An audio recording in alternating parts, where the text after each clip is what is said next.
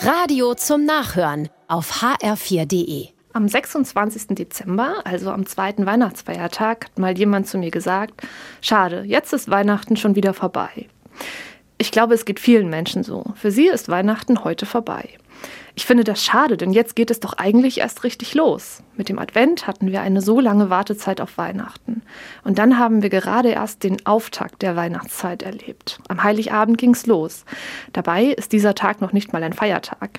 Aber im Lebensgefühl der meisten Menschen in Deutschland ist er das vermutlich. Mir geht das zumindest so. Und ich glaube, gerade den Kindern geht es auch so. Schließlich passiert an Heiligabend das, was sie an Weihnachten am meisten schätzen. Es gibt Geschenke.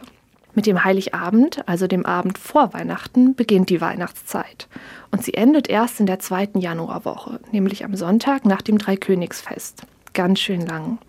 Danach ist Weihnachtspause und dieses Fest rückt erst wieder ins Bewusstsein, wenn spätestens im September die Lebkuchen und die Weihnachtsdeko in den Supermarktregalen stehen. Es scheint, als könnte die Weihnachtszeit immer dann sein, wann wir das gerade wollen. Für alle, die damit Geld verdienen wollen, ist die Weihnachtszeit schon im September.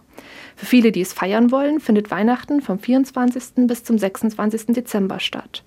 Und für die Kirche dauert die Weihnachtszeit bis in den Januar hinein. Ich mag den Gedanken, dass Weihnachten so flexibel sein kann, denn er passt so gut zu dem, was Weihnachten aus theologischer Sicht ist. Da geht es nämlich darum, dass Gott in die Welt kommt. Historisch gesehen ist das ein einziges Mal geschehen, nämlich an dem Tag, an dem Jesus tatsächlich geboren wurde. Doch theologisch betrachtet ist dieses Geborenwerden und Menschwerden etwas, das sich immer wieder und immer noch ereignet. Weihnachten ist kein punktuelles Geschehen, sondern ein Prozess. Gott hört nicht auf, uns Menschen nahe sein zu wollen. Weihnachten ist nie vorbei. Weihnachten kann gar nicht vorbei sein. Das historische Weihnachtsfest ist ein Ereignis, das in die Zukunft wirkt. Und das jeden Tag.